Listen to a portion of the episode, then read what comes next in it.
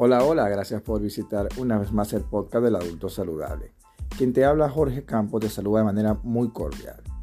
En este episodio vamos a dar cierre a lo que ha sido la primera temporada referente al uso de las capacidades físicas básicas, a la valoración de las capacidades físicas básicas como una manera de orientarnos o aproximarnos en cuanto a la manera como debemos iniciar en lo que es la actividad física.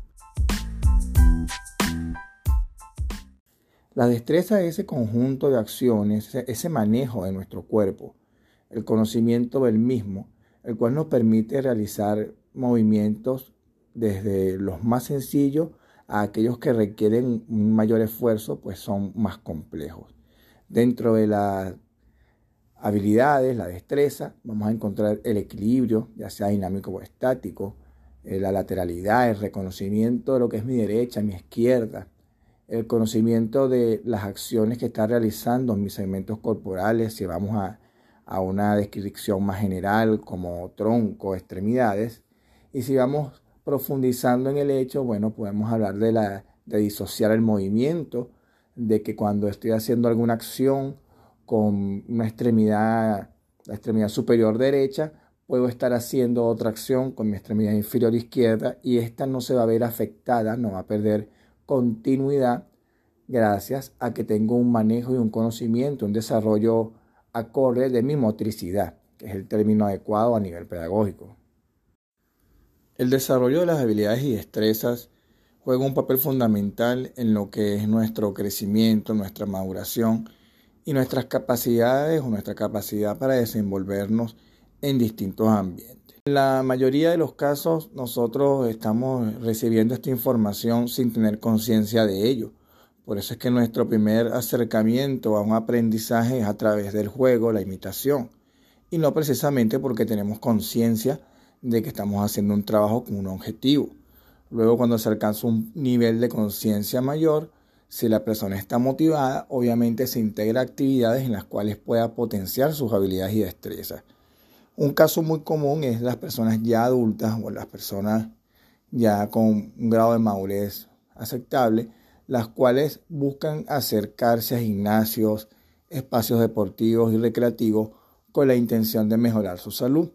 Obviamente esto es una, una, acción muy loable y respetable. Sin embargo, esa aproximación va a dejar en evidencia la carencia de estímulos previos y de cómo ese factor va a jugar en contra de estas personas pues deben pasar por un proceso de aprendizaje, de experimentación, que, entre comillas, debió haber sido ya superado, pero con la carencia de estímulo, la persona no logró un desarrollo motor adecuado. Esto es recuperable con el debido estímulo. Lo que sucede es que no vas a encontrar muchos espacios, no vas a encontrar muchos eh, sitios en los cuales se busca una estimulación a un nivel tan básico, sino que la tendencia es a hacer las cosas más complejas. Mientras más complejas parece que son más interesantes, pero la realidad es que siempre que nosotros volteamos y volvemos a nuestras raíces, a nuestros orígenes, a nuestros movimientos primarios, vamos a lograr mejores resultados. Un ejemplo muy puntual y que puede ayudarnos a interpretar y valorar de manera significativa el tema del desarrollo de habilidades y destrezas. Puede ser cuando comparamos un niño que ha sido estimulado a través del movimiento, del juego, la recreación, el, adaptarse a los espacios que ofrece el entorno, la naturaleza, y podemos entonces compararlo con un niño que ha estado en un espacio controlado, un espacio en el cual la opción es sentarse frente a un computador, es sentarse frente al televisor, jugar. Obviamente este niño va a tener una ventaja en cuanto a lo que es el manejo tecnológico, el, el desarrollo tecnológico. Pero a nivel de habilidades y destreza va a tener una deficiencia en relación a un niño que está en las condiciones que se mencionaron en primer lugar. Pudiésemos decir un chico de ciudad y un chico de un ambiente rural.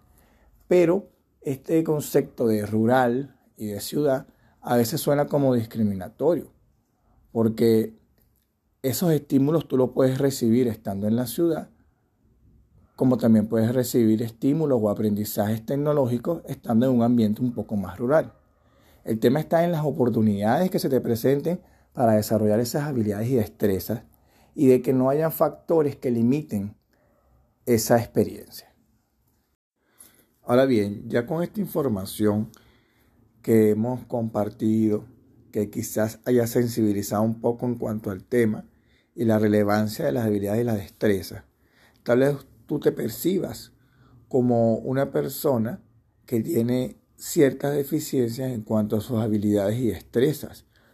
O no es tanto una percepción, sino que lo has podido corroborar en alguna actividad en la cual te diste cuenta, oye, mira, estoy deficiente en esta actividad.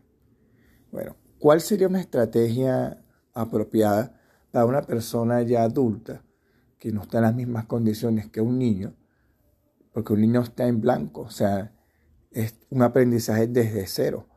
Y un adulto, una persona ya más madura, viene ya con unos antecedentes, unas experiencias previas, que si estas no fueron las mejores, posiblemente se pudo haber fijado algún tipo de ejecución incorrecta.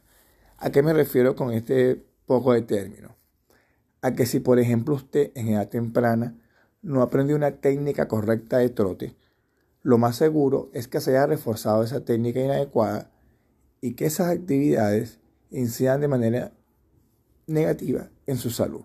Si usted inicia un programa de trote, por ejemplo, y usted ya tiene una técnica inadecuada, sobre todo a nivel de apoyo de los miembros inferiores, lo más seguro es que a las dos semanas usted detenga esa actividad y presente una lesión.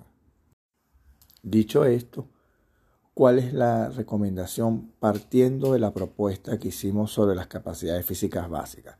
Bueno, no en vano, en primer término, estaremos trabajando la flexibilidad, lo que nos va a permitir una mejor movilidad. Entonces, trabaje en la movilidad, trabaje en ganar flexibilidad. No haga movimientos por imitar, haga movimientos a conciencia, ejercicios de conciencia corporal. Es decir, las actividades que hacemos de manera cotidiana, por ejemplo, caminar, caigan en una etapa reflexiva en la cual entienda usted cómo está apoyando el pie cuando usted camina, qué movimiento hacen los brazos cuando usted camina, de qué manera yo puedo ser más eficiente en esa caminata, viendo hacia el piso, eh, sacando pecho, inclinando el torso, o sea, ¿cuál es, cuál es la técnica más ideal. Y en algunos casos va a ser un buen soporte grabarse para ver de qué manera camino yo, porque una cosa es lo que yo pienso que estoy haciendo o cómo yo me estoy moviendo y otra cosa es cómo realmente me estoy moviendo. Yo puedo pensar que estoy caminando o que camino igual que todos. Yo puedo pensar que yo troto igual que todos, que yo corro igual que todos. Es más, yo puedo tener la imagen de que yo corro como Usain Bolt. Pero resulta que cuando me veo entiendo pues que no corro como Usain Bolt. Entonces, tener conciencia de nuestro cuerpo son los primeros pasos que tenemos que dar. Antes de meterle trabajo extenuante, prolongado, repetitivo al cuerpo, es mucho más interesante intentar con propuestas tipo ejercicios funcionales, pero más orientados hacia lo que es la coordinación y la activación motriz. Es decir, escalera de, agilidad, ejercicios con eh, limitación de movimiento o condición de movimiento, debe ser con el lado derecho, lado izquierdo, adelante, atrás. Todo este tipo de actividades van a ir de a poco generando los estímulos y créame, esas son actividades que vienen innatas en nosotros, o sea, han sido ancestralmente escondidas en nuestro cerebro y la hemos condenado e intentado borrar introduciendo otras actividades de tipo oficina, del mouse, de los juegos, los videojuegos. Pero eso está ahí. Y si usted tiene conciencia y deseo de mejorar su salud, lo va a conseguir. Simplemente bríndele los estímulos a su cuerpo. Empieza a moverse con conciencia. No se meta en un gimnasio de cabeza a hacer movimientos aislados y eh, restringidos por, por una máquina. No, señor. Trabaje primero con su cuerpo. Genere retos a su cuerpo. agáchese, salte, de vueltas, camina hacia atrás, hacia adelante, a un lado, quédese apoyado en un solo pie. Esas son las actividades que nos van a ir dando ganancias en cuanto a movilidad, flexibilidad y nuestra capacidad de reacción que es tan importante.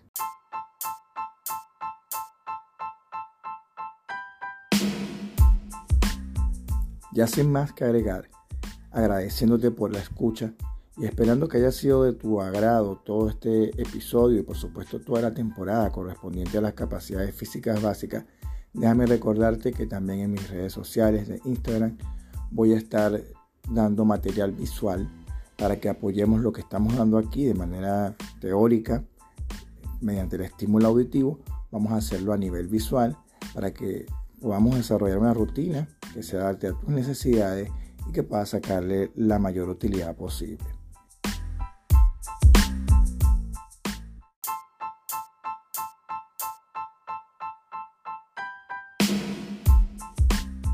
Recuerda que la actividad física no es una cosa de un día, de tres meses, de cuatro meses.